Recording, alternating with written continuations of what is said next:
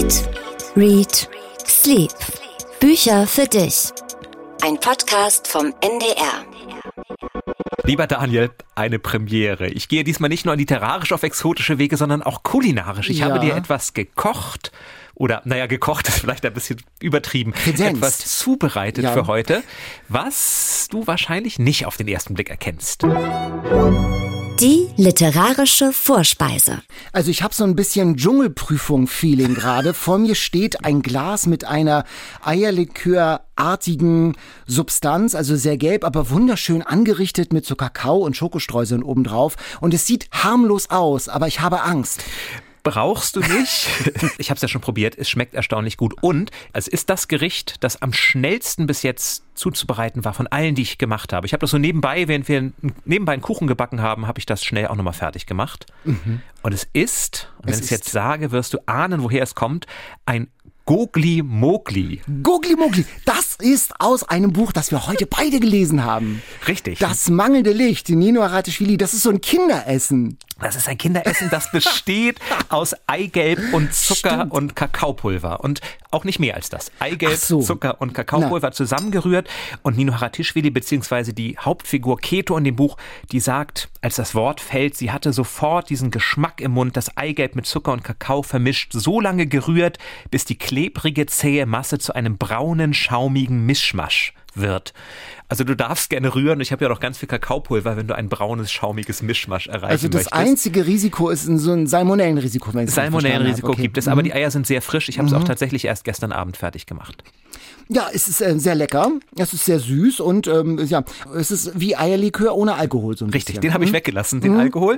Ich war kurz versucht. Es gibt auch Gokli Mogli mit Rum, mit Korn, mit Honig. Es gibt ganz viele unterschiedliche Rezepte im ganzen osteuropäischen Raum. Also auf Polnisch heißt es wohl Kogelmogel. Und es gibt tatsächlich auch den Goggelmogel, habe ich gelernt. Das ist eine Figur in Alice im Wunderland in der deutschen Übersetzung, die auch nach diesem Gogli-Mogli mitbenannt sein soll. Der Goggelmogel. Also so ein bisschen so ein, so ein so ein, so Gaga-Spielwort. ein, genau, so ein Humpty Dumpty heißt das auf Englisch und Goggle Moggle kommt von Kuddel Muddel, also im Prinzip alles bunt zusammengemischt. Und ich habe mich aber in dieses Wort so verliebt, dass ich dachte, das muss ich dann noch gleich mal machen. Es sieht harmlos süß aus und es schmeckt harmlos süß. Ganz lecker. Ja, und ganz genau. schnell gemacht. Eigelb, Zucker, zusammengerührt, fertig. Hattest du so ein Kinderwohlfühlessen? Ja, also ich erinnere mich, dass wir das auch hatten. Das hieß Zuckerei bei uns. Und meine Großmutter hat das manchmal gemacht, weil sie das noch kannte aus der Zeit, wo es eben noch nicht die Milka-Schokolade aus der Packung gab. Und dann hat sie uns Zuckerei mal zusammengerührt, um zu zeigen, schau mal, das war unsere Lieblingssüßigkeit. Hat mich damals als Kind nicht ganz so überzeugt, ehrlich gesagt. Also ich habe es da mehr mit Nuss-Nougat-Creme gehalten. Die konnte man Oha. auch so schön löffeln. Ich hatte ähm, tatsächlich ein äh, Wohlfühlessen meiner Kindheit, so eine, eine Nudelsuppe mit Milch, aber mit süßer Milch. Oh. Ja, das ist halt ein Geschmack meiner Kinder. Ich habe das noch immer, wenn ich Heimweh hatte als Student, habe ich mir das ab und zu noch mal in Heidelberg am Neckar gemacht, denn irgendwie dachte, ach ja, das schmeckt nach zu Hause tatsächlich.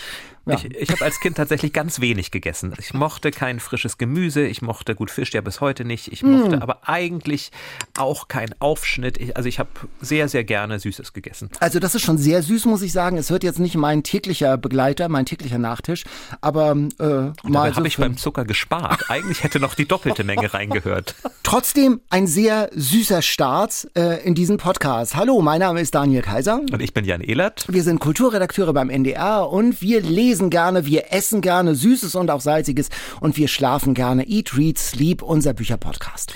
Und da lesen wir eben nicht nur neue Bücher, sondern immer auch Klassiker und vor allem aber auch die aktuelle Bestsellerliste. Das heißt, der Satz, wir lesen gerne, Daniel, der ist manchmal schon so ein bisschen relativiert worden, je nachdem, was für ein Bestseller es dann am Ende gewesen ist. Und ich bin gespannt, wie es dir dann diesmal ging. Die Bestseller Challenge. Ronja von Rönne haben wir letztes Mal von der Bestsellerliste gezogen. Das neue Buch mit dem Titel Ende in Sicht. Und darum geht es. Hella sitzt im Auto Richtung Schweiz. Sie möchte sterben. Sie ist fast 70, ein vergessener Popstar. Und sie ist ganz unglücklich in ihrem Leben und sie will Sterbehilfe in Anspruch nehmen, fährt auf der Autobahn und da stürzt sich plötzlich Juli von einer Brücke vor ihr Auto. Auch Juli will sterben, sie ist 15 und hat Depressionen und Hella, die sammelt dann Juli auf und jetzt sitzen beide in diesem Passat und fahren durchs Land. Letztlich fahren sie ziellos durchs Land und die beiden erleben da Sachen. Und es ist ein Roadtrip durchs Leben, betont komisch, heiter. Dabei geht es da ja um ernste Themen, um Leben und um Sterben. Ja, Jan, hat dich Hella da auch mit ihrem Passat abgeholt? Also ich war zunächst ganz überrascht, denn ich wusste, es geht um Depression und dann liest man das Buch und es ist wirklich dieser lockere, flapsige, komische Ton. Und ich war erstmal ganz erleichtert und dachte, oh, so ein Glück. Das wird jetzt nicht so ein tief schweres Buch, was einen mhm. von Anfang an gleich selber runterzieht, sondern das hat diesen lustigen, komischen Zugriff. Und dann habe ich aber relativ schnell gemerkt, und mit relativ schnell meine ich tatsächlich auf Seite 11, 12, 13, dass mir das ein bisschen zu viel ist, dass ich mir doch ein bisschen mehr Tiefe gewünscht hätte, weil dieses flapsige penetrant durchgezogen wird. Man hat das Gefühl, es muss in jedem Satz ein Witz gemacht werden mhm. und noch eine Umdrehung weitergemacht werden. Dabei fand ich die Charaktere eigentlich beide sympathisch. Also sowohl Juli, das Mädchen, als auch Hella waren welche, die ich erstmal, als ich sie kennenlernte, mochte und dachte, mit denen fahre ich gerne. Und trotzdem stellte sich relativ schnell so ein leichtes Genervtsein ein, dass ich fand, komm, nun nimm dein Thema bitte selber auch etwas ernster. Mir ging das ganz ähnlich. Das Wort flapsig trifft es wirklich ganz gut. Es will ja witzig möglicherweise sein und komisch, aber flapsig trifft es einfach besser, so ein bisschen sehr sorglos. Also ich habe das Buch schnell gelesen und schnell vergessen. Ich konnte damit echt nicht viel anfangen. Ich habe nichts Neues gelernt, ich habe nichts Neues erfahren, keine neue Perspektive. Das ist alles sehr klischeemäßig und suppt an der Oberfläche.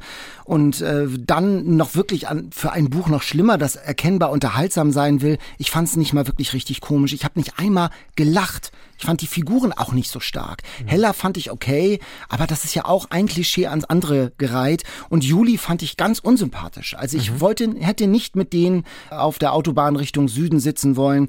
Ähm, die Handlung fand ich unglaubwürdig. Der Humor ist auch also ein bisschen gedrechselt, krampfig. Aber mich vor ärgert vor allem eines an diesem Buch, das ist der Sound, wenn es um die anderen geht die in ihren Autos sitzen und zur Arbeit fahren, die ihr Leben leben und so ihr kleines Glück so ein bisschen suchen, die werden da alle von dieser Ronja von Rönne abgekanzelt. Die Mitarbeiterin in der Autobahnraststätte, da heißt es, eine fettleibige Frau mit raspelkurzen Haaren, die Feuerzeuge sortiert.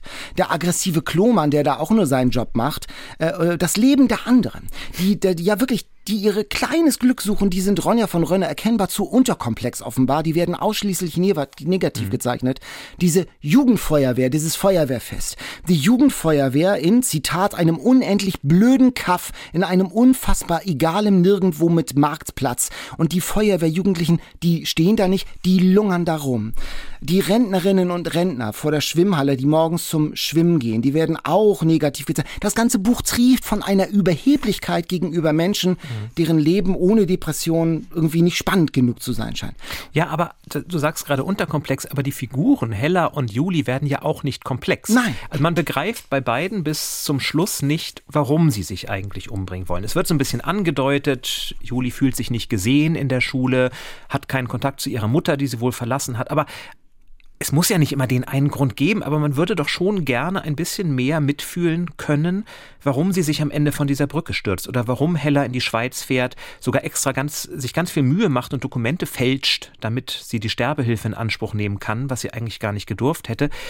Und das nur, weil sie ein alterner Popstar ist, der ein bisschen aus dem Rampenlicht verschwunden ist ist mir zu wenig. Ich hätte da gern ein bisschen mehr Komplexität gehabt bei den beiden. Es bleibt an der Oberfläche, es bleibt flach und ich dachte mal, an was erinnert mich das? An was erinnert mich das? Dieser, auch dieser Sound gegenüber diesen anderen. Mhm. Äh, und dann dachte ich, aha, es war Benjamin Stuckrad-Barre, der auch tatsächlich so ein Blurb am Anfang geschrieben hat, so eine Empfehlung für das Buch. Das ist so eine flott geschriebene Schnurre, aber letztlich fand ich eine einzige narzisstische, und im Endeffekt substanzlose Soße. Letztlich hat mich das Buch wirklich geärgert und ich würde, mir fällt niemand ein, dem ich es empfehlen würde. Gut, ich versuche es mal mit einer Ehrenrettung, ja, damit wir es jetzt mhm. nicht so stehen lassen. Eigentlich war ich ganz dankbar, dass es bei Juli jetzt nicht der große Liebeskummer ist weswegen sie mhm. sich umbringt. Also nicht der Werteeffekt. Eigentlich war ich ganz dankbar, dass Hella nicht im Endstadium Krebs hat und sich deswegen umbringen wird, weil es damit das Feld weiter auffächert, weil man sagt, Depressionen, das ist etwas, das kann im Prinzip jeden treffen. Das kann auch Menschen treffen, die von außen betrachtet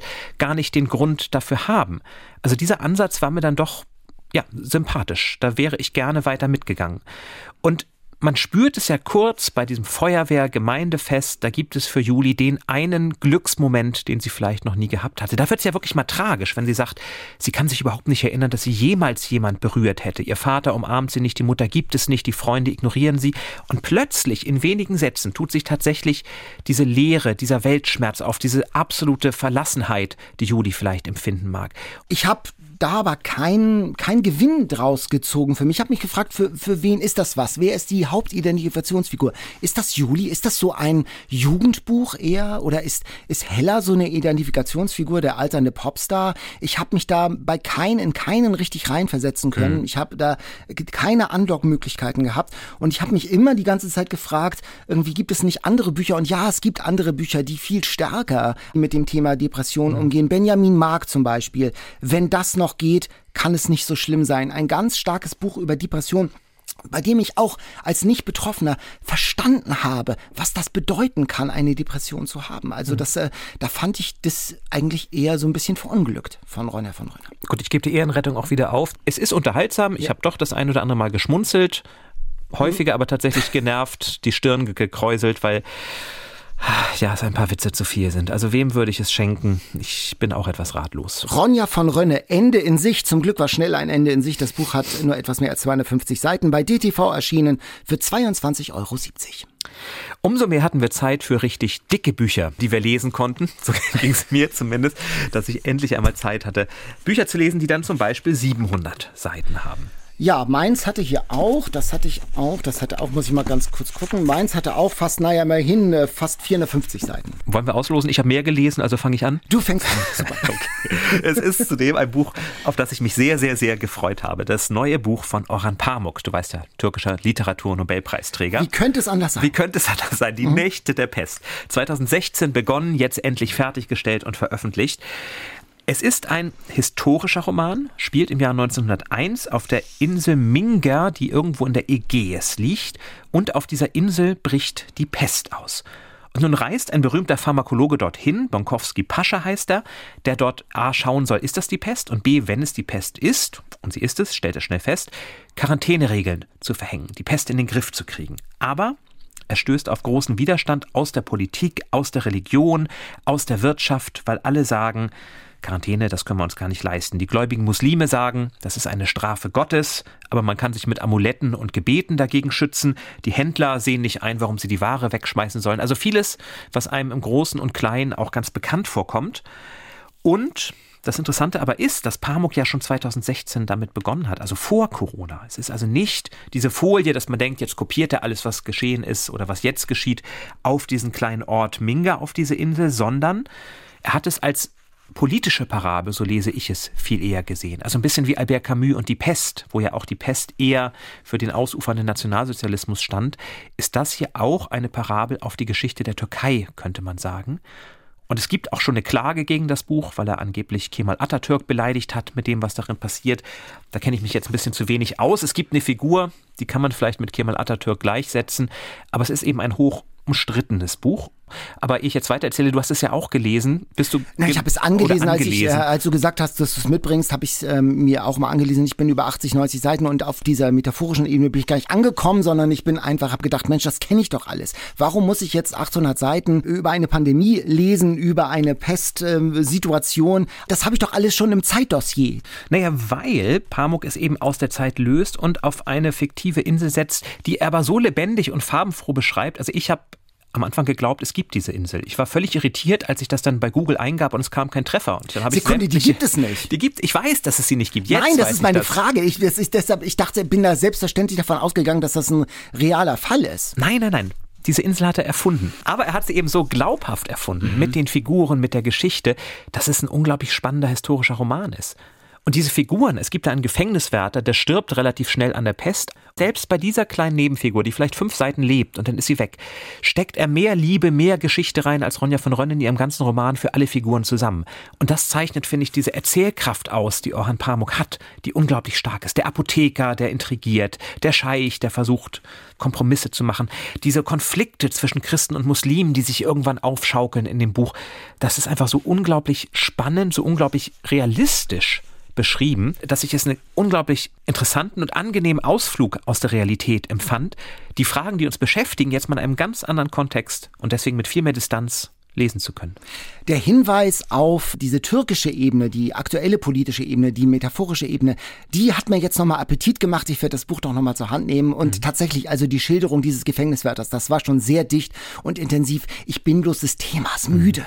Des das glaube ich. Aber, aber es ist ja auch ein Krimi. Es geht gar nicht nur um die Pest, sondern der erste Pharmakologe Bonkowski Pascha, der wird ermordet, relativ schnell. Mhm. Und dann reist Dr. Nuri dorthin mit seiner Frau, Prinzessin Pakise, und neben den Versuchen, die Quarantäne in den Griff zu kriegen, die Quarantäne einzurichten, versuchen sie eben auch herauszufinden, wer hat Bonkowski Pascha ermordet. Mhm. Also es geht am Ende gar nicht mehr um die Krankheit. Es geht tatsächlich darum, was geschieht in dieser Gesellschaft. So war ich noch gar Und deswegen lohnt es bis auf Seite 700 zu lesen. Zumal Pakise, diese Prinzessin, ja auch erfunden ist, aber sie schreibt Briefe und das ist, wie gesagt, so glaubhaft. Ich habe auch gedacht, es gibt diese Prinzessin. Und wenn ein Buch das schafft, dass ich ihm das alles abnehme und denke, Mensch, wie kann es sein, dass ich von diesem Ausbruch noch nie gehört habe, dann muss es doch ein gutes Buch sein. Oh, Han Pamuk, sag nochmal den Titel. Die Nächte der Pest bei Hansa erschienen und es hat um und bei 700 Seiten. Ich habe auch ein Buch über einen fiktiven Ort, der aber auch so existieren könnte, mitgebracht, nämlich eine Geschichte aus Afrika von Imbolo Mbue, wie schön wir waren. Mhm. Es geht um ein Dorf in Afrika, das sitzt auf einem Ölfeld und das ist eine Katastrophe, denn da kommt jetzt ein westlicher Ölkonzern, der heißt Paxton. Und schon bald ist das ganze Gebiet eine Todeszone. Ich lese mal nur mal den ersten Satz. So geht es gleich schon los. Man ist sofort drin im Thema. Wir hätten wissen müssen, dass das Ende nahte. Wie hätten wir es nicht wissen sollen? Als auf einmal Säure vom Himmel regnete und die Flüsse sich grün färbten, hätten wir wissen müssen, dass unser Land bald tot sein würde. So beginnt der Roman. Und die Bewohner des Dorfes Kosawa, die ertragen das alles noch geduldig, sie vertrauen der, dem Versprechen des Konzerns und ihrer Regierung, aber es wird immer schlimmer, immer schlimmer. Die Menschen sterben, das Trinkwasser ist vergiftet. Mhm. Männer, die aus dem Dorf aufbrechen in diese Hauptstadt, um für ihre Sache zu kämpfen, die kehren nie mehr zurück. Sie sind verschwunden. Und dann begehrt das Dorf auf bei so einer Versammlung mit so Paxton-Vertretern vom Konzern kommt der Dorfverrückte Konga und klaut bei so einem Treffen deren Autoschlüssel und die Konzernleute sitzen im, äh, im Dorf fest und werden zu Geiseln. Und dann beginnt ein jahrelanger, jahrzehntelanger Kampf ums Überleben. Hier auf der einen Seite ein kleines Dorf, das eine eigene Naturreligion hat, noch ganz archaisch lebt, mit so einem Zwillingspaar als geistliche, spirituelle Medizin und Zaubermänner, wie dieses Dorf es aufnimmt mit dem Diktator des Landes und dem Ölkonzern im fernen Amerika. Mhm. Ich fand, das war echt eine spannende, starke Geschichte mhm. und hat mir nochmal Afrika ganz neu aufgeblättert mit den Problemen und den und dem Paradigmenwechsel, der in den mhm. letzten Jahrzehnten dort vonstatten gegangen ist. Mir ging es genauso, dass man sofort reinkommt durch diese raunende Wir-Erzählerstimme. Das ganze ja. Dorf spricht. Das da fragt man sich ja gleich, ne, was hätte man wissen können? Wer ist das überhaupt, der da spricht? Und das Tolle ist, es tauchen ja nachher noch Charaktere auf, die auch alle sehr lebhaft werden. Tragische Charaktere. Das kleine Mädchen, das glaubt, wenn es nur genug lernt, dann kann es schon ausbrechen aus dem Ganzen. Wenn es ja. nur genug Bücher liest, wenn es nur schlau genug ist. Und trotzdem ist doch die Hoffnungslosigkeit von Anfang an reingeschrieben. Und wie da beschrieben wird, wie fahrlässig dieser Paxton-Konzern umgeht, dass es ihnen egal ist, dass die Kinder sterben, dass es ihnen egal ist, dass das ganze Dorf immer kränker wird, weil das Grundwasser verseucht ist da hatte ich ein bisschen Sorge, dass es mir zu dogmatisch wird, dass man sagt, okay, der böse, böse Konzern, was tut er der Umwelt an? Aber es bleibt glaubhaft. Es bleibt so. Es ist, ja, es, ist es bleibt, dass man nur, leider ja. denkt, leider, leider, leider ist es wahrscheinlich genauso, wie genau, Bolumbur ja. es beschreibt. Weil es ist nicht schwarz-weiß. Das ist genau, es sind nicht die bösen Amis und die armen Afrikaner, sondern es ist ganz differenziert. Es gibt auch in Amerika natürlich gute Menschen und es gibt ganz furchtbare, korrupte Leute, auch im Dorf und, äh, und in Afrika. Es ist ein ganz starkes, facettenreiches Buch und die Stimmen oder dieses Raunen, das ist ja so, dass das Buch aus, auch aus verschiedenen Perspektiven Perspektiven erzählt wird und man, äh, man erfährt, also die Geschichte wird immer weiter erzählt und ähm, der Erzählerstab, der Staffelstab wird sozusagen immer weitergegeben. Mhm. Und so bekommt man äh, immer wieder einen neuen Ton und einen neuen Sound und so steht, entsteht ein ganz großes, eklektisches Gemälde der Geschichte dieses afrikanischen Dorfes. Und Mbue schildert die Geschichte eben aus den verschiedenen Perspektiven, die jungen Revoluzer, die ängstlichen Alten. Und die kommt ja selbst auch aus Kamerun, die Autorin, mhm. die lebt jetzt in New York in Amerika, aber das ist mal wirklich ein authentischer Blick aus erster Hand auf afrikanische Probleme und afrikanische Traditionen und Strukturen. Wie schön wir waren, das klingt ja so ein bisschen schmonzettig. Es hm. könnte ja auch so eine Liebesgeschichte sein, aber es ist wirklich ein relativ harter Roman auch. Absolut. Ja. Jonathan Franzen ist ein großer Fan übrigens. Der hat im Bulumbue entdeckt und hat gesagt, Amerika könne froh sein, dass sie einen Erzähler, dass es eine Erzählerin hat wie sie. Und ich finde auch, wir können froh sein, dass solche Romane auch ins Deutsche übersetzt werden, weil es ein ganz dichter, ganz, ja, bewegender Roman ist, wirklich. Also einer, der, der mich länger beschäftigt hat auch diese Szene mit dem Dorfirren, ja. wie er es dann schafft, tatsächlich, keiner nimmt ihn ernst und er ist der Einzige, der Einzige, der, der das Einzige, Rückgrat der, hat, aufzustehen. Und der die, die Situation begreift. Der Dorfverrückte, der Irre ist der Einzige, der diesen Moment sozusagen den Kairos, diesen Moment begreift und ihn versteht und ihn umsetzt und das, das Geschehen in die Hand nimmt. Toll. Tolle Ideen. Im Bolumbur, ich sehe, wir sind beide begeistert, wie schön wir waren, aus dem Englischen übersetzt von Maria Humitsch. Das Ganze hat 450 Seiten, ist bei Kiepenheuer und Witsch erschienen. Und wir haben noch ein Buch gemeinsam gelesen. Diesmal tatsächlich haben wir fast die gleichen Bücher gelesen, das noch mehr Seiten hat, nämlich 8, 800 und ich weiß nicht, 33 ja, oder ungefähr, ähnliches. Genau. Das mangelnde Licht von Nino Haratischvili. Und die ist ja nun wirklich bekannt dafür, dicke Bücher zu schreiben. Ich erinnere mich an das achte Leben für Brilka, 1200 und ein paar Seiten. Dann Die Katze und der General, auch über 700 Seiten und jetzt schon wieder so ein Wälzer. Und dann saß ich davor und zum Glück war es erstmal nur eine Datei, das heißt, man sah nicht, wie dick es wirklich war, sondern dachte, okay, ich fange einfach mal an. Und es hat mich sofort, sofort gepackt, dieses Buch. Also ich muss sagen, wow, das war eines der besten Bücher, was ich in den letzten Monaten mindestens gelesen habe, Das mangelnde Licht. Es spielt wieder, wie schon ihre vorherigen Bücher, in Georgien. Es spielt im Georgien der 80er, 90er Jahre und vier Freundinnen stehen im Mittelpunkt. Eine, Dina, ist bereits tot und Sie war Fotografin und ihr wird nun eine Fotoausstellung gewidmet und aus diesem Anlass treffen sich die anderen drei Freundinnen wieder. also Brüssel. jetzt gerade in Brüssel. Jetzt in, gerade in, in der genau. Echtzeit, genau. genau.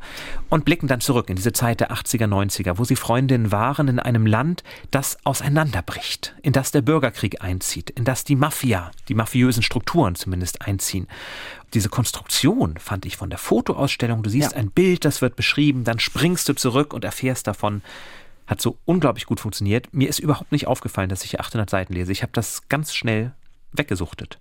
Das war mal wieder endlich ein Buch zum richtig drin versinken, zum bis in die Nacht durchlesen. Ach komm, noch ein Kapitel, noch ein Kapitel und es ging immer weiter. Es war zum Lachen, es war zum Weinen.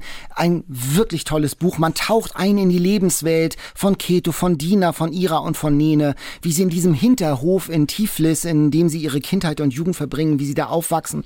Und Haratischvili in diesem Hinterhof, wie in so einem Puppenhaus, macht sie immer neue Türen auf. Man trifft hinter den Türen immer neue, spannende, skurrile skurrile georgische Figuren, die Ketos Großmütter, die in einem Zimmer gemeinsam leben müssen. Die eine ist so eine Frankophile, die hält die französische Literatur hoch und die andere Großmutter die deutsche Literatur und dann streiten die sich immer. Ich möchte mit an diesem Frühstückstisch sitzen. Ich möchte, dass Nino Haratischvili noch mehr von diesen Türen aufmacht, noch mehr von solchen. Also auf den ersten 200 Seiten hatte ich ein Dauergrinsen im Gesicht. Mhm.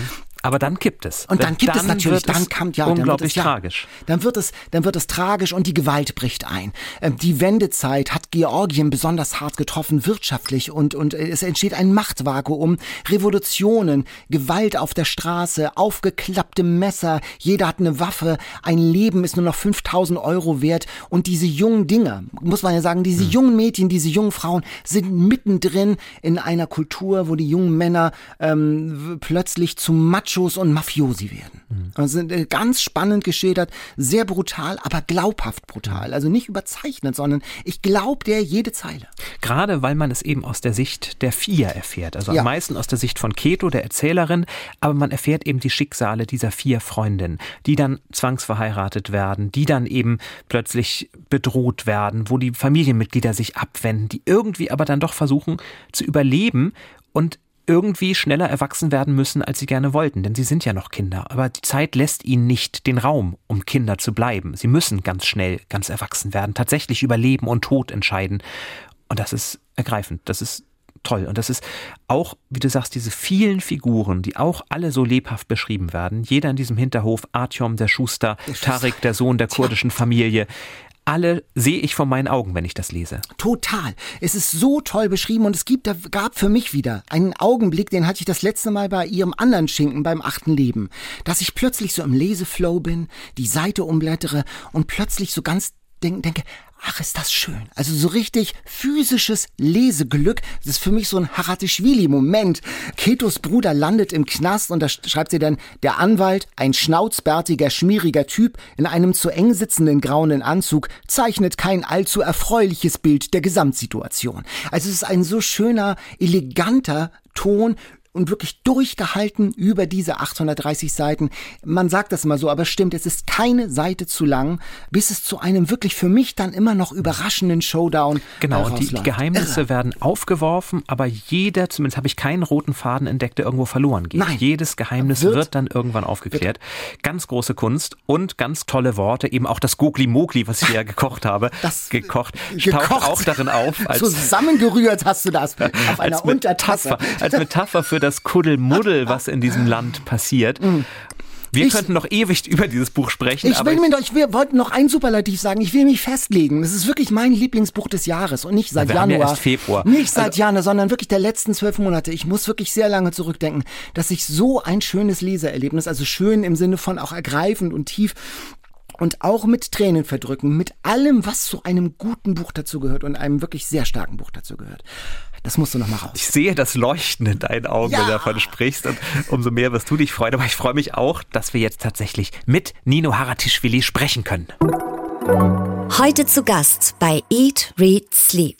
Nino Haratischvili, 1983 in Tiflis geboren. 2003 kam sie nach Hamburg, um hier Theater zu studieren, schrieb dann ihre ersten Theaterstücke und ihre ersten Romane und dann mit Das achte Leben für Brilka, einer mehr als 1200 Seiten dicken georgischen Familiensaga, sechs Generationen über mehr als 100 Jahre, wurde sie schlagartig, kann man fast sagen, bekannt. Dann folgte Die Katze und der General, wieder so ein dickes Buch und jetzt eben Das mangelnde Licht erscheint am 25. Februar in der Frankfurter Verlagsanstalt und jetzt ist sie hier bei uns. Ich freue mich sehr. Hallo Nino, schön, dass du da bist. Vielen Dank. Hallo.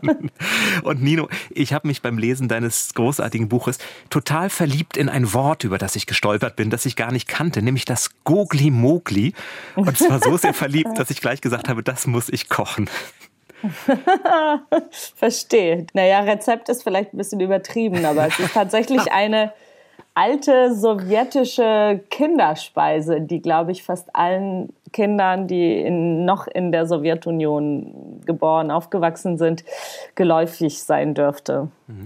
Ist das auch für dich tatsächlich so eine Sehnsuchtserinnerung? Im Buch heißt es ja, dass Keto sich sofort wieder daran erinnert, wie sie das gegessen hat. Geht dir das auch so? Hast du jetzt diesen Geschmack im Mund von süßem Eigelb und Kakao? Ja, schon. Also ich habe das auch viele, viele Jahre nicht mehr gegessen und muss das jetzt auch nicht unbedingt haben, aber natürlich kommen da sofort Kindheitserinnerungen auf und irgendwie fand man das halt so aufregend, weil es war ja auch so leicht und das konnte man selber quasi mehr oder weniger unter Aufsicht der Erwachsenen machen und dieses Rühren und es ist schon sehr stark an die Kindheit gekoppelt. Welches georgische Essen machst du dir denn gegen dein Heimweh heute? Also ich habe Kochen erst in Deutschland gelernt, weil ich früher nie kochen musste. Das haben immer äh, andere Familienmitglieder gemacht und das auch viel besser als ich. Das heißt, meine Rezepte sind überwiegend europäisch, beziehungsweise ich koche oft europäisch. Aber es gibt schon ein paar georgische Speisen, die ich ganz gut kann oder hinkriege. Aber ich koche das tatsächlich selten. Und wenn, dann macht's meine Mutter. Aber was ich tatsächlich, das gibt's immer irgendwie zu Weihnachten, das ist Satsivi. Das ist entweder Truthahn oder oder ähm, Huhn in Walnusssoße. Und ähm, das kriege ich ganz gut hin. Okay, das wäre für mich die größere Herausforderung gewesen. Das kann, das kann ich ja beim nächsten Mal probieren. Wir reisen in die Zeit Georgiens, in der du auch da groß geworden bist. Und da kommen wahrscheinlich beim Schreiben nicht nur Erinnerungen hoch an Essen, sondern auch an vieles andere. Also wie viel von deiner Kindheit steckt denn da mit drin? Ähm, schon sehr viel. Es ist jetzt kein, kein Buch über meine Familie oder über Menschen, die ich jetzt irgendwie so konkret gekannt habe oder kenne. Es ist schon natürlich Fiktion, aber diese Fiktion ist eingebettet in eine sehr konkrete und für mich sehr prägende Zeit. Das sind eben diese 80er und vor allem 90er. Es war ja auch eine sehr schreckliche Zeit für alle Georgier, weil ja Wirtschaftskrise, Bürgerkriege, diese Ablösung von der Sowjetunion, der Vergangenheit, äh, sehr viel Gewalt, sehr viel Kriminalität und ähm, der Staat, der halt sich quasi mehr oder weniger selber aufgelöst hat und in eine komplette Anarchie versunken ist. Ich bin zwar eine ähm, Generation jünger als die ähm, Protagonistinnen, und das habe ich auch bewusst so entschieden, weil es natürlich einfach viel mehr Stoff hergibt, wenn sie bereits ein bisschen größer sind und auch Verantwortung übernehmen müssen. Das war in meinem Fall zum Glück nicht so. Aber es ist schon sehr vieles, was ich auch selbst irgendwie erinnere oder ähm, ja, in irgendeiner Form, was mich umgeben hat, äh, in diesem Buch auch drin, ja. Mhm, Keto sagt ja in dem Buch an einer Stelle, also die Erzählerin, als sie nach Deutschland ging, musste sie erstmal die Härte des Lebens von Georgien abschütteln. Sie musste sich ganz neu einlassen auf das Leben. Wie gefährlich äh, oder wie, wie, wie, sehr, wie sehr ist die Gewalt, wie sehr sind die Messer, wie, wie sehr ist das Machtvakuum an deine Kindheit denn rangekommen in dieser Zeit? Das liest sich ja dramatisch. Ja, es liest sich auch fast schon übertrieben oder sehr theatral. Und ich habe das schon sogar beim Lektorat immer wieder gesagt, dass ich das schon kommen sehe oder ahne, äh, weil es so fast unwirklich wirkt. Und sogar für mich, wenn ich über diese Zeit nachgedacht habe oder eben auch recherchiert oder mich erinnert habe, dann kann ich das selber kaum glauben, weil wenn ich auch jetzt in Georgien bin, immer wieder, was ich ja tue, sind das wie zwei Welten. Also auch die jüngere Generation, die könnte sich das gar nicht vorstellen, dass es vor nicht mal 20, 25 Jahren irgendwie so war. Aber es hat alle irgendwie betroffen, unabhängig vom sozialen Stand oder Status. Man konnte dem gar nicht so entfliehen. Das heißt, jeder hat mal jemanden gekannt oder gehabt, der irgendwie im Krieg gefallen ist oder irgendeinen anderen Gewaltakt zum Opfer ähm, oder eben sehr stark ja auch dieses Drogenproblem, was fast eigentlich hm. zwei Generationen ausgerottet hat. Auch diese omnipräsente Gewalt, das war schon irgendwie sehr, sehr präsent. Also man konnte das gar nicht umgehen. Ich war natürlich damals ein Kind, das heißt, ich habe nicht in der ganzen äh, sage ich jetzt mal, Schärfe wahrgenommen, was da geschieht und was das alles heißt. Ich meine, als Kind, das, da, da ist man ja irgendwie so von der eigenen Kindheit auch ein bisschen geschützt, weil man halt diese Wahrnehmung nicht hat oder das Bewusstsein. Man gewöhnt sich ja irgendwie auch so an alles. Also es war irgendwie normal, dass halt immer wieder Strom ausfiel oder dass man eben in der Schule irgendwie Holz mitbringen musste zum Heizen. Ich kenne eigentlich niemanden, ähm, der in dieser Zeit damals in Georgien gelebt hat, und ähm, der nicht in irgendeiner Form da, davon betroffen oder auch letztlich geprägt worden wäre, im Guten wie im Schlechten. Es gibt ja so unglaublich viele tolle Figuren, gerade auch die Nebenfiguren, die man nicht vergisst. Zum Beispiel ein kleines Mädchen, das unbedingt über Hölderlin promovieren will, das weiß ich schon. Und dann sitzt sie in einer ganz rührenden Szene oben auf einer Leiter, weil es da wärmer ist. Gab es da reale Vorbilder? Also hast du reale Bekannte ja. verarbeitet? Das ist lustig, dass du ausgerechnet das fragst, weil eine reale Szene liegt dieser Szene aus dem Buch zugrunde. Das ist tatsächlich ähm, mir passiert, dass ich zu einer Schulfreundin äh, nach Hause kam. Wir haben immer zusammen Hausaufgaben gemacht und ihre ähm, Großeltern waren Geologen und ich erinnere mich, dass es halt damals sehr kalt war und ich bin da rein in diese Wohnung und die Oma meinte, ja, geh in das Wohnzimmer. Da wartet sie auf dich und ich kam rein und fand sie nirgends und dachte so, wie, wo ist sie? Und dann sah ich aber irgendwie diese Leiter und dann hob ich meinen Blick und sah, dass sie da in einem Schneeanzug eingepackt da oben saß wir waren, ich weiß es gar nicht, so acht, neun und ähm, dann kam auch die Großmutter und brachte auch mir einen Schneeanzug und meinte, da oben ist das halt wärmer. Wir fanden das als Kind natürlich irgendwie total aufregend und super, also weil das mutete wie so ein Abenteuer an. Äh, und ich zog diesen Schneeanzug auch an und dann saßen wir da tatsächlich oben und haben Hausaufgaben gemacht, aber erst viel, viel später, als ich ähm, mich daran erinnert habe, wurde mir irgendwie die ganze Tragik auf eine Art irgendwie bewusst. Ich meine, für diese Großmutter, ja, die wurde halt dann erfinderisch, damit wir nicht ähm, frieren mussten. Und es hat ja auch etwas sehr Rührendes, dass man dann halt irgendwie so mit Fantasie für die Kinder das in irgendeiner Form schmackhaft macht. Wir fanden das alles überhaupt nicht schlimm. Wir fanden das eigentlich aufregend. Ich erinnere mich, dass ich vor einigen Jahren, als in Georgien die Freundin darauf ansprach und sie ähm, hatte irgendwie gar keine Erinnerung daran, und für mich hat sich aber diese Szene sehr, sehr stark irgendwie eingeprägt. Dieses Bild ist tatsächlich ähm, dem liegt äh, die Realität zugrunde, ja. In dem Buch will ja der Sohn von Keto nach Tiflis, nach Tbilisi reisen und dort eine Zeit lang wohnen. Und sie ist erstmal ganz skeptisch. Wie würdest du das sehen? Ist es heute eine gute Idee? Würdest du empfehlen, doch ein Auslandssemester in Georgien zu machen oder hättest du da absolut, eher noch Sorgen? Absolut, ja, absolut. Es ist ein sehr, sehr schönes Reiseland. Es ist auch ein sehr gastfreundliches Land. Man kann da sehr gut sein, sehr gut essen, sehr gut trinken, sehr gute Freunde gewinnen. Es ist ein sehr genussfreundliches Land und ich habe auch das Gefühl, dass sich in den letzten zehn Jahren da sehr viel getan hat. Also dass Tourismus da immer mehr mh, mm, aufblüht oder Georgien einfach mal immer mehr ins Bewusstsein, auch zum Beispiel vieler mhm. Deutscher, äh, rückt oder gerückt mhm. ist. Genau. Ja, nicht zuletzt wegen deiner Bücher natürlich auch. Bist ja eine ganz wichtige Georgien-Botschafterin geworden. Aber ich sag mal, Nino, ja, ich sag mal, 1200 Seiten, das achte Leben. Die Katze und der General auch, glaube ich, über 700 und jetzt noch mal 830. Ich möchte keine missen, verstehe mich nicht falsch, aber kannst du nur lang? Äh, ich sage immer zu meiner Verteidigung, dass meine ersten zwei Bücher ja durchaus eine Normalgröße hatten, also 300, glaube ich.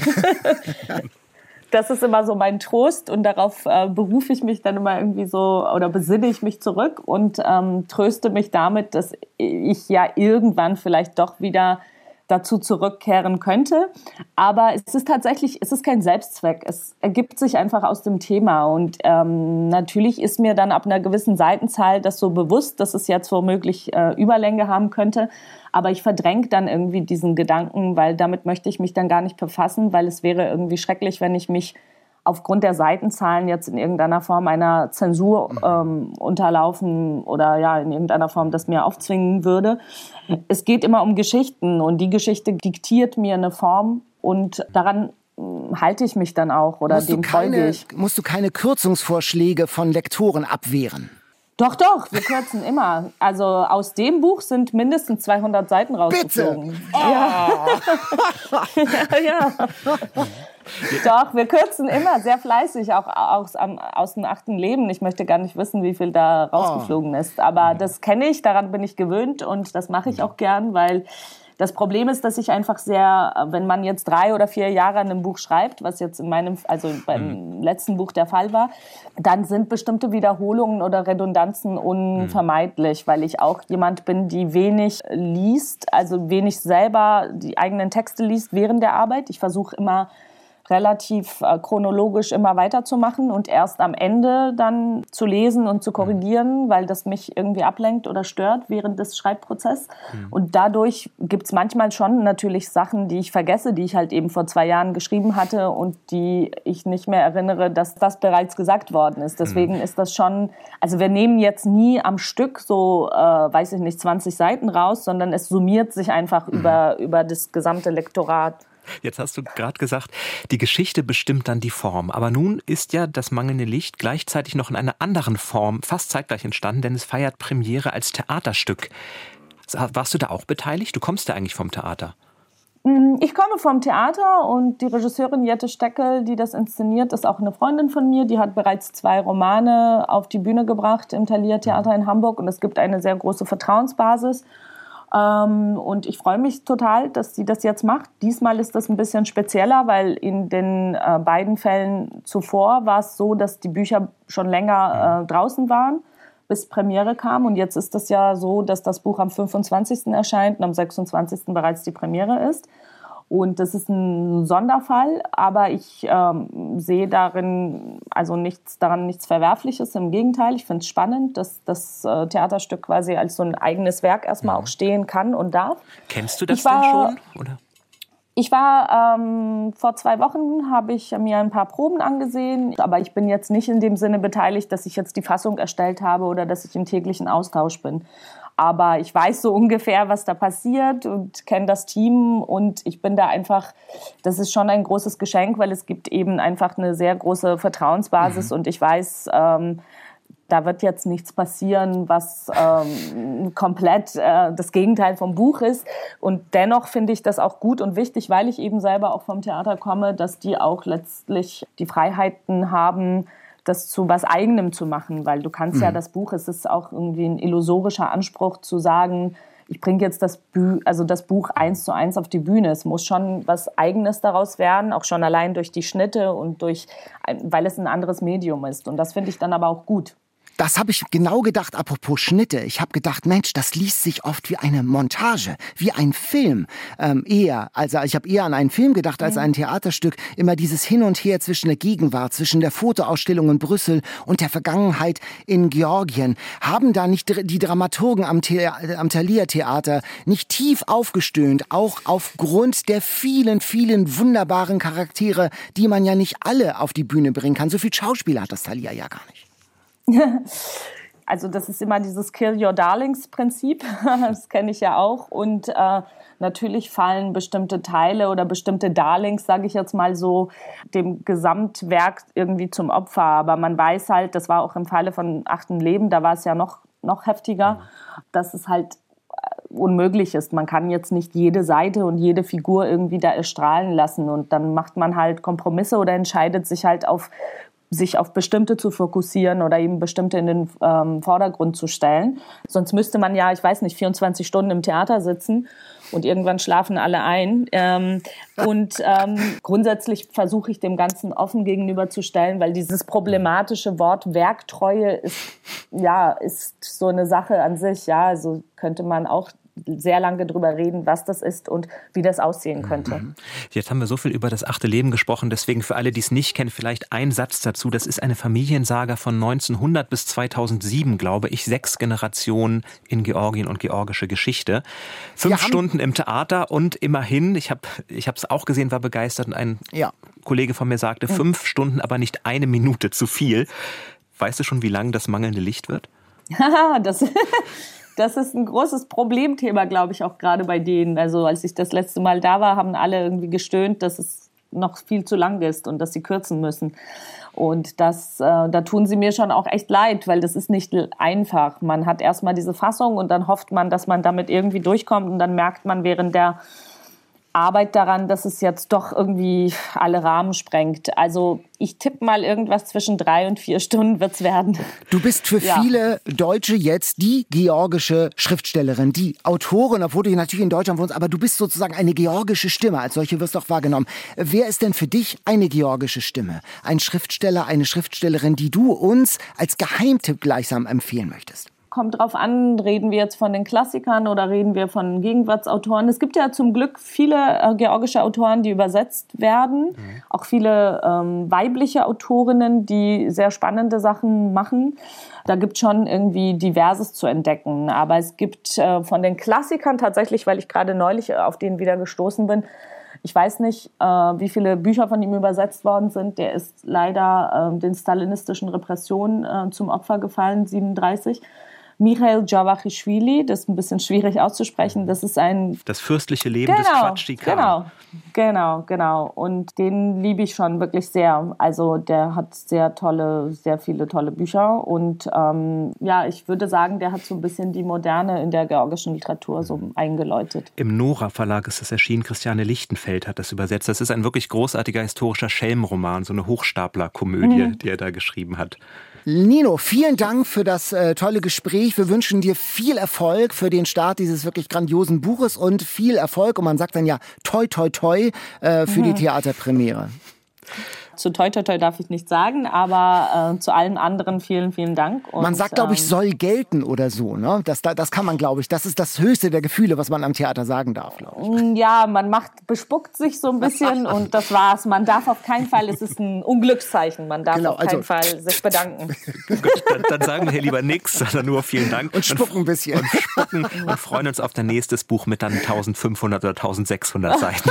ich würde ja wirklich gern ein Director's Cut mal lesen von, vom achten Leben zum Beispiel. Vielleicht mal zu Weihnachten. Oh Gott, ja, ich, äh, ich weiß nicht, ich glaube, die Texte sind alle verbrannt und verbannt. Was? Also Hast du die nicht, nicht mehr noch irgendwo in ich irgendeiner Wortdatei oder so? Nein, ach so. Ah. Also, naja, doch, irgendwo werde ich sie haben, weil ich habe natürlich unterschiedliche Fassungen des Buches. Aber wie gesagt, es ist nicht irgendwie ein Text, den man so hm. am Stück mal rausgenommen ja, ja. hat sondern das müsste man in akribischer Arbeit wieder rekonstruieren, was jetzt genau von welcher Stelle weggefallen ist. Aber bei so vielen mhm. Seitenzahlen summiert sich das eben. Am Ende hat man dann doch irgendwie, weiß ich nicht, 100, 200 Seiten. Das werden dann irgendwann Literaturwissenschaftlerinnen und Literaturwissenschaftler für dich übernehmen, Satz, Satz wieder einzufügen. Ganz herzlichen Dank, Nino, und alles Gute. Bis bald. Tschüss. Vielen Dank auch. Tschüss. Das mangelnde Licht, 832 Seiten, erscheint in der Frankfurter Verlagsanstalt am 25. Februar. Also ein bisschen müsst ihr euch noch gedulden, aber dafür habt ihr dann umso mehr davon, um es zu lesen. Und dann gleich auf nach Hamburg ins Thalia-Theater, nämlich zur Theaterumsetzung, zur Bühnenversion des mangelnden Lichts. Und ich habe auch tatsächlich schon das achte Leben damals in der Theaterfassung sehen. Das ist natürlich nochmal eine ganz neue, eine andere Kunstform. Und auch wenn man das Buch gelesen hat, man erfährt dann noch mal was Neues, hat einen noch mal als im Theater auf der Bühne ist es noch immer ein ganz sinnlicher Angang an dieses Thema, an so einen dicken Wälzer. Magst du das eigentlich gern, wenn Romane auf die Bühne kommen? Denn, also ich tue mich da manchmal ehrlich gesagt schwer damit, wenn ich denke, es gibt so viele tolle Theaterstücke, auch aktuelle Theaterstücke. Warum muss jetzt unbedingt immer ein Roman für die Bühne adaptiert werden? Das, das ist doch eine ganz andere Form. Es ist, aber das ist ja immer häufiger so. Also es gibt ja, ja ein aber Theater das muss in Hamburg. ja nicht gut sein. Das muss nicht gut sein. Ich finde es auch nicht in jedem Fall gelungen, aber manchmal, also wenn nur Szene an Szene so gereiht wird, dann würde ich auch sagen, ist das weitgehend verzichtbar. Aber wenn, wenn man, wenn es gelingt, einen roten Faden und ein Thema und eine Stimmung so stark zu verdichten und die dann auf die Bühne zu bringen. Dann ist es auch egal, dass nicht mehr alle Personen oder dass ein Schauspieler vier Rollen spielt oder so. Dann ist man in diesem Flow drin. Und das gelingt leider nicht immer. Ich hatte den Eindruck, dass das tatsächlich äh, beim achten Leben im Thalia Theater gelungen ist. Ja, ja, da unbedingt. Ähm, und es gibt immer wieder auch, ich habe zum Beispiel von Er ist wieder da, habe ich im Altona Theater, die machen nichts anderes. Wir spielen Bücher, heißt, heißt äh, das Motto des Theaters hier in Hamburg. Und da, die, die bringen nur Bücher auf die Bühne. Und da habe ich eine ganz tolle Inszenierung zum Beispiel gesehen von er ist wieder da, also diese die mhm. Hitlerfigur, die wieder auftaucht und äh, äh, wie es geschehen kann, dass, dass sie auch heute wieder Menschen begeistert, diese Figur, mhm. äh, fand ich fand ich super. Aber erstmal haben wir noch viele viele Bücher und ja. vor allem auch Romane, die wir empfehlen wollen und da haben wir jetzt ja diese neue Kategorie den Buchladen bei uns und da hat diesmal Anne uns eine Aufgabe mitgegeben. Der Buchladen. Anne hat uns geschrieben, weil sie ein Buch sucht für sich und ihren Kollegen Michael, mit dem sie zusammen angehende Lehrerinnen und Lehrer im Fach Religion ausbildet.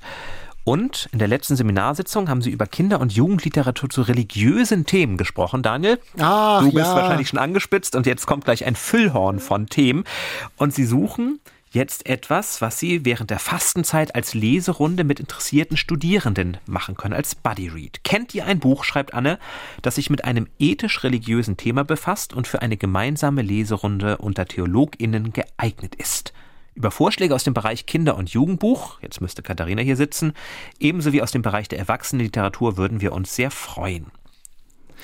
Jetzt guckst du mich so erwartungsvoll ja, theologisch. an. Ich dachte, ja, jetzt kommt ja, hier gleich 1, 2, 3, 4, 5 meine ja, Lieblingsbücher genau, mit ist das Priestern. So, ja, genau und äh, genau und ich äh, weiß nicht genau. Also meine Lieblingsbücher, ich hatte stand mit äh, mit glasigen Augen vor meinem Julian Green Regal und der hat ja natürlich eine ganz eigene, also ganz tolle Bücher hat er geschrieben und seine Tagebücher ist alles so wunderbar.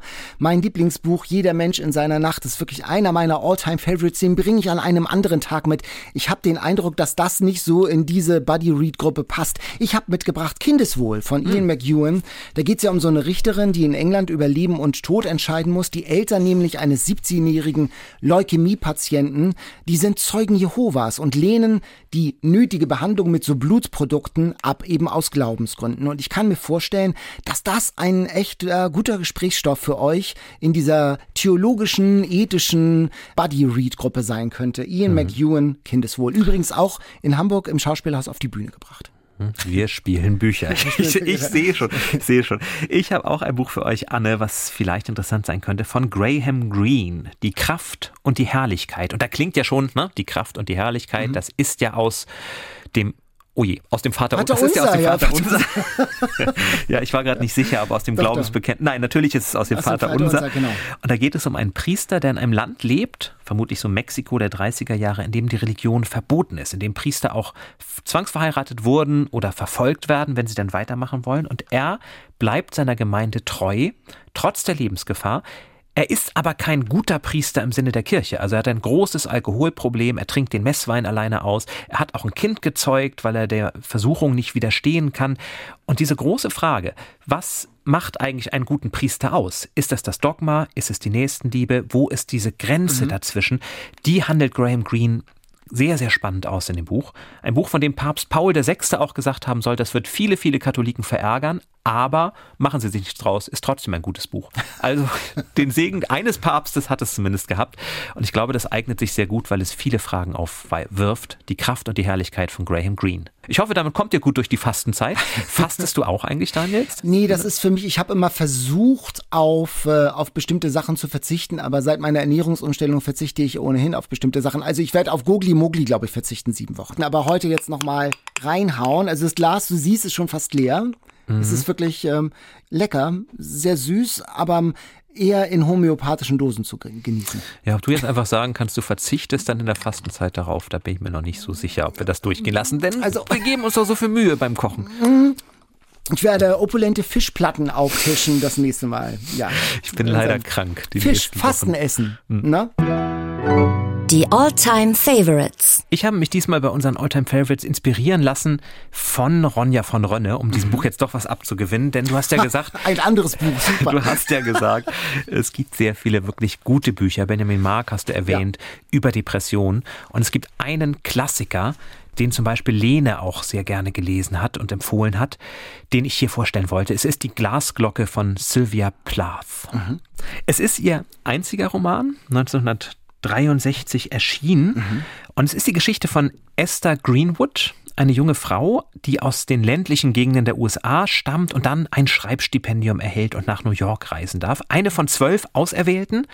Interessanter Nebenaspekt übrigens, diese hoffnungsvollen Nachwuchsschreibenden werden ausgerechnet im Hotel Amazon untergebracht. Also aus heutiger Sicht denkt man, ach ja, so wird es wahrscheinlich heute sein, dass solche Firmen eher diese Stipendien vergeben. Aber naja, sie ist jetzt da und stellt in New York fest, sie ist von diesem Erfolg doch ein bisschen überfordert, weil sie nicht weiß, was sie wirklich vom Leben will. Also sie besucht an der Uni auch Chemiekurse, genauso wie Shakespeare-Kurse und kann sich nicht entscheiden oder traut sich nicht zu sagen, das eine will ich nicht. Mhm. Chemie besucht sie eigentlich nur noch, um niemanden zu enttäuschen. Vor allem aber fehlt ihr der Mut, als Frau, wir sind in den 1950er Jahren, als Frau ein selbstständiges Leben zu führen. Zu sagen, das ist das, was ich will. Das traut sie sich nicht. Da gibt es ihren Freund, Buddy Willard, der erwartet, dass sie irgendwann ihn heiratet, zu Hause bleibt und Kinder kriegt, sich natürlich für ihn aufspart.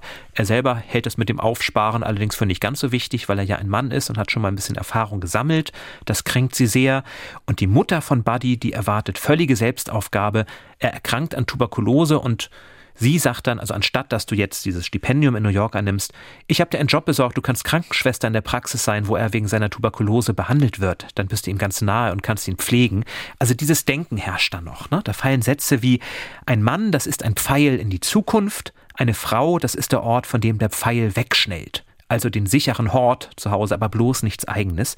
Und Esther spürt aber, es gibt dieses Eigene. Sie spürt das an Freundinnen wie Doreen, das ist die sexy, verführerische Freundin, dass man was anderes machen könnte. An JC, ihrer, ihrer Mentorin, Mentorin genau, ja. mhm. dass sie auch da die Chance hätte, möglicherweise ein anderes Leben aufzubauen.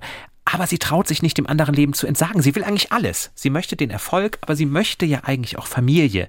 Die andere Freundin, Betsy, das ist so dieses traditionelle Bild einer Frau oder das traditionellere. Und mit der versteht sie sich auch ganz gut. Und Sie kommt dann zurück, verfällt in Depressionen, wird mit Elektroschocks behandelt. Ganz Damals schlimme, ganz, ganz, schlimme Szene. Ganz furchtbare ja, ja, ganz Szene. Furchtbar. Und versucht sich umzubringen. Gelingt ihr zum Glück nicht und dann kommt sie in eine weitere Praxis und dort wird sie von einer Frau behandelt, erstmals die mehr Verständnis aufbringt für ihre Zerrissenheit und so schöpft sie dann am Ende wieder neuen Lebensmut.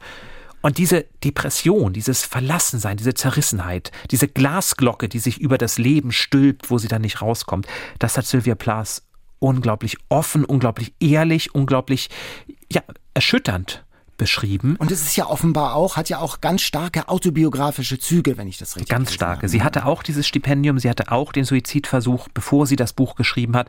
Und kurz nach der Veröffentlichung hat sie sich dann tatsächlich das Leben genommen, weil dieser Hoffnungsschimmer, der bei Esther am Ende auftaucht, bei ihr sich scheinbar nicht eingestellt hat. Also ein absoluter Klassiker nicht nur für feministische Literatur, weil da das Bild der Frauen hinterfragt wird, sondern ganz eindeutig auch, wenn es um das Thema Depression geht. Ich habe das selten in einem Buch offener, ehrlicher tragischer, bewegender gelesen als in die Glasglocke. Und dann haben wir sozusagen auf einem Tisch Sylvia Plath und Ronja von Rünnen.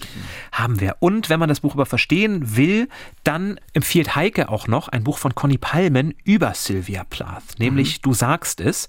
Und da wird, Sylvia Plath war ja mit einem Dichter verheiratet, mit Ted Hughes. Mhm. Und äh, der wurde dann oft auch herangeführt als einer der Gründe, warum sie sich das Leben genommen hat. Und in Conny Palmens Buch, du sagst es, da wird eben diese Beziehung noch einmal ganz anders aufgefächert. Die Gedichte, die die beiden sich schrieben, über diese kommunizierten. Also das ist eine ganz tolle Ergänzung oder weiter Erweiterung, wenn man die Glasglocke vielleicht schon kennt. Wenn Ronja von Rönne und Silvia Plath auf einem Tisch liegen, dann liegt jetzt auf einem ganz anderen Tisch mein All-Time-Favorite, den uns Katja aus München empfohlen hat. Die hat geschrieben und sie hat wirklich einen super All-Time-Favorite, auch einer von meinen. Und es war ein Geschenk, dass ich das jetzt alles nochmal lesen durfte. Carlos Ruiz Zafon, die mhm. Reihe über den Friedhof der vergessenen Bücher mit diesem Sensationserfolg Der Schatten des Windes. Du nickst und schwärmst und du kennst es. Ich kenne es und ich habe es damals auch, zumindest Der Schatten des Windes, ja. am Stück weggelesen. Am Stück. Allzu ja. viele Erinnerungen habe ich nicht mehr, aber ich erinnere mich an dieses Gefühl, mit diesem dieses Barcelona-Gefühl, im Zug genau, zu sitzen, ja, ja. weiterzulesen, weiterzulesen. War gar nicht schlimm, dass München noch vier Stunden entfernt war, denn ich hatte ja etwas, was mich wirklich gepackt hat. Das habe ich nicht so oft und das erinnere ich, das hat es davon bei mir tatsächlich ausgelöst. Katja schrieb, als ich 2002 nach dem Abi mit meiner besten Freundin in Australien war, ich weiß, Klischee, schreibt sie, hatte sie den dritten Teil Der Gefangene des Himmels mit dabei. Und sie hat das Buch dann auch gelesen, dachte, ach, dritter Teil, egal, ich fange trotzdem an. Ich war nach fünf Seiten nicht mehr im sonnigen Australien, sondern mittendrin im düsteren, nebligen Barcelona. Oh, das tut mir aber ein Mitte leid. des 20. Jahrhunderts. Na ja, zurück in Deutschland, sagt sie, habe ich dann sofort den ersten Teil Der Schatten des Windes gelesen und war noch begeisterter. Dieses Buch, schreibt sie, zog mich in seinen Bann wie sonst kein anderes. Die Geschichte des jungen Daniel Sempere, Sohn eines Buchhändlers in Barcelona der Franco-Ära, die wird so spannend erzählt und ist so einer unglaublich schönen Sprache geschrieben, dass ich das Buch teilweise bis, bis, teilweise bis 4 Uhr nachts nicht aus der Hand legen konnte. Und so ist es das. Die Figuren auch hier, wie bei Nino Haratischvili, die sind so plastisch, die sind so lebendig. Es geht ja darum, dass Daniel von seinem Buchhändlervater an diesen geheimnisvollen Ort geführt wird, den Friedhof der vergessenen Bücher. Da ruhen in so einer alten Stadtvilla alle Bücher, die man in keiner Bestseller-Challenge mehr findet, die vergessen sind, die keiner mehr liest und Daniel darf sich ein Buch aussuchen. Und er nimmt sich ein Buch mit und entdeckt, dass hinter diesem Buch und hinter dem Autor, das ihm da in die Hände fällt, eine spannende Geschichte steckt, die sein eigenes Leben verändert. Mhm. Ein Politthriller, ein Psychothriller, ein Feuerdrama und eine, das, das trieft vor der Liebe zu, zur lebendiger Literatur. Und das Ganze spielt ihm in diesem morbiden, nebligen, nebulösen Barcelona mit diesen runtergerockten Stadtpalästen, also Showdowns in Lost Places. Toll ich bin jetzt ein bisschen irritiert, denn ich weiß, ich habe es gelesen, aber nichts von dem, was du sagst, was? lässt eine Glocke klingeln. Also es kann nicht so richtig trotz allem einen längerfristigen Eindruck hinterlassen haben. Erstaunlich. Also die sagen wir so, die Handlung beim Schatten des Windes ist stellenweise sehr verfahren und opulent und man muss schon genau aufpassen, um jede Einzelheit mitzubekommen. Aber man möchte auch hier genau einziehen in diese Buchhandlung, wo Vater mit dem Sohn wohnt und da kommt auch dieser ehemalige Obdachlose Fermin, äh, der Buchhandlungsgehilfe wird mit seiner rauen, rohen, sympathischen Maskulinität, mit dem möchte man ihm die Häuser ziehen. Dann dieser fiese, brutalo Geheimpolizist Fumero. Irre, ganz tolle, ganz tolle Typen und wirklich spannend bis zum Schluss. Und da gibt es auch noch das Spiel des Engels, der zweite Teil, das spielt auch in Barcelona, da spielt auch ähm, äh, der Friedhof der vergessenen Bücher eine Rolle und da tauchen auch aus dem ersten Teil so ein paar Figuren auf, aber es ist eine eigene Geschichte von einem Journalisten, der als Autor reüssiert und äh, so auf der Suche nach dem perfekten Buch ist. Eigentlich das ist das ja total schön, wenn man tolle Bücher nochmal lesen kann und sich ja, wieder überraschen wieder, lassen wieder, kann, weil man neu. nichts mehr darüber weiß. Wie, wie das neu, ist doch schön. Und Katja schreibt, da ich überzeugt bin, nie wieder so tolle Bücher zu finden, habe ich mir diesen zweiten Teil, das Spiel des Engels, immer aufgespart. Und dann ist Safonia vor zwei Jahren mit nur 55 Jahren gestorben. Und sie schreibt, ich war geschockt und tief traurig.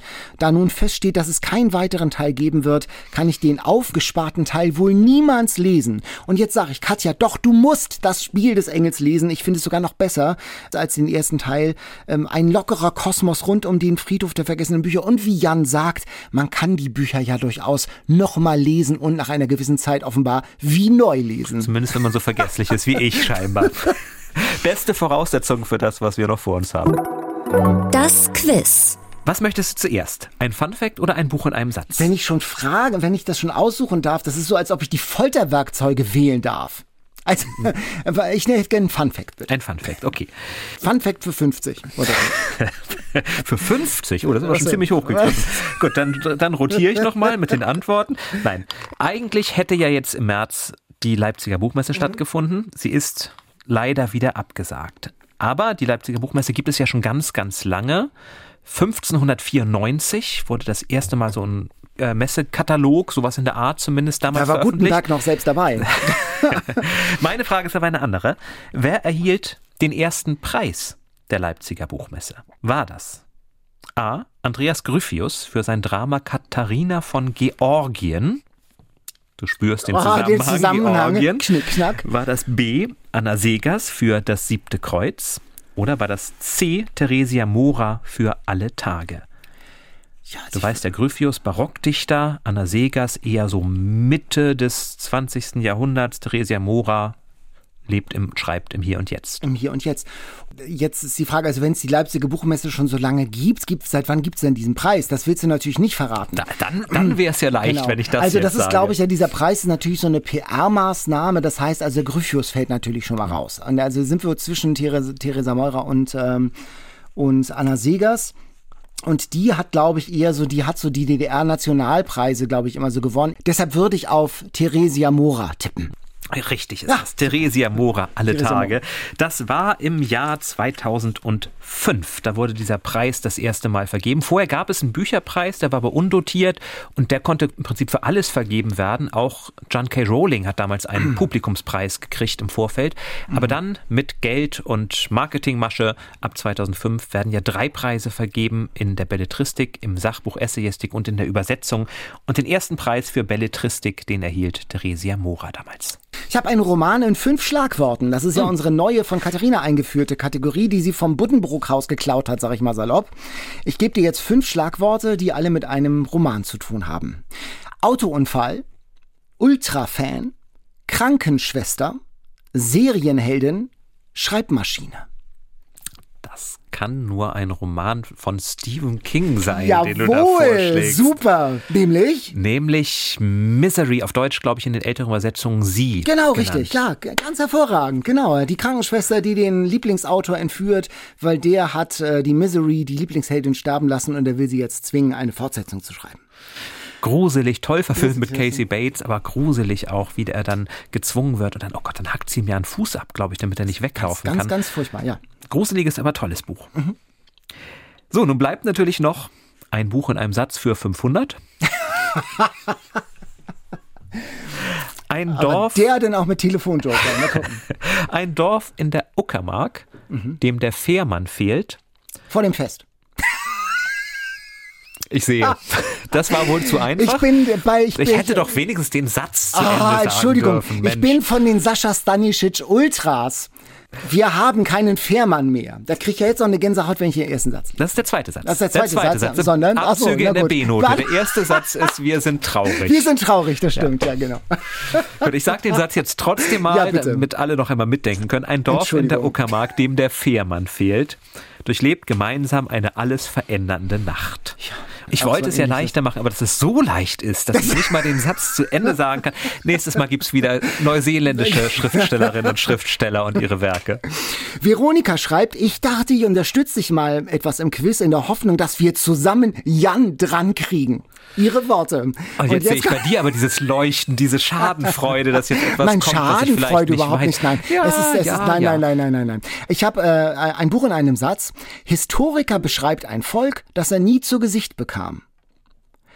War das Tacitus Germania, Caesar Bellum Gallicum oder war das Ulrich Wickert, Frankreich, die wunderbare Illusion. Gut, Uli Wickert war es sicher nicht, denn der war so oft in Frankreich, dass er fast schon mehr Franzose als Deutscher ist, möglicherweise. Der lebt ja, glaube ich, auch in Frankreich, ne? Uli Wickert. Gefühlt. Hm. Mindestens. Und hat zahlreiche Bücher über Paris und anderes mhm. geschrieben. Ähm, Julius Caesar hat bestimmt Gallia gesehen, zumindest wenn man den Asterix-Comics glaubt. Vor allem war aber kein Historiker. Das heißt, es muss Tacitus sein. Jawohl! Veronika, wir haben es noch nicht ganz geschafft, aber wir bleiben dran. ja, schöner Versuch. Weißt du, das ist ein netter Versuch, Veronika. Hast du das gehört? Also, na gut, okay. Wir bleiben dran. Wir bleiben dran, Jan. Das nächste Mal. Ich freue mich da jetzt schon drauf. Ja, ich genau, habe schon, genau. ich, ich, erinnere mich da an einen Nobelpreisträger aus St. Lucia, über den wir dringend mal reden könnten.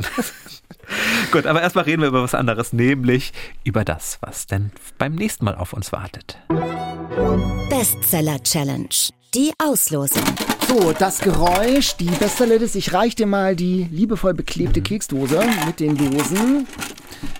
Diesmal ein Buch, das wir alle drei lesen werden. Genau. Das sollten wir vielleicht schon mal verraten, denn demnächst gibt es uns im Radio drei Stunden lang Eat, Read, Sleep auf NDR Kultur. Genau, mit ganz toller Musik. Und das, was wir über die Bücher sagen, gibt es dann als Podcast, dann als reguläre Podcast-Folge. So. Was hast du gezogen? Ich habe gezogen ein Buch, auf das ich mich freue. Aha. Michel Houellebecq. Ah. Vernichten. Vernichten. Und jetzt hast du so einen vernichtenden Blick tatsächlich, so also ein bisschen ähm, teuflisch, satanisch in deinem. Also hast du schon gelesen? Ich habe angefangen. Ja. Und ich glaube, das ist ein Buch, über das man sich wunderbar kontrovers auch drei Stunden lang unterhalten kann. Ja, das war's fast für heute. Wenn ihr eine Quizfrage habt, die äh, mich in der Auseinandersetzung mit Jan stärken könnte, dann schreibt sie doch an eatreadsleep.ndr.de. Auch immer her mit euren Alltime Favorites, mit euren Lieblingsbüchern, mhm. mit den Büchern, mit den Romanen, die euer Leseleben verändert haben. Genau, und wenn ihr Quizfragen habt, die so leicht sind, dass auch Daniel sie lösen kann, schickt sie mir, dann stelle ich sie ja gerne beim nächsten Mal. Und äh, wenn ihr auf unserer Seite seid, ndr.de-eatreadsleep, da findet ihr auch das Rezept für Gogli Mogli. Geht wirklich ganz, ganz schnell. Und da könnt ihr euch auch für unseren Newsletter anmelden, wo wir regelmäßig einen Blick hinter die Kulissen geben und erzählen, was bei uns noch so auf dem Lesestapel liegt, mhm. was wir vielleicht bald mal in den nächsten Folgen vorstellen. Mhm. Ja, das war's. Bis zum nächsten Mal. Wir freuen uns. Bis dann. Bis dann. Ciao. Tschüss. Eat, Read, Sleep. Bücher für dich. Ein Podcast vom NDR.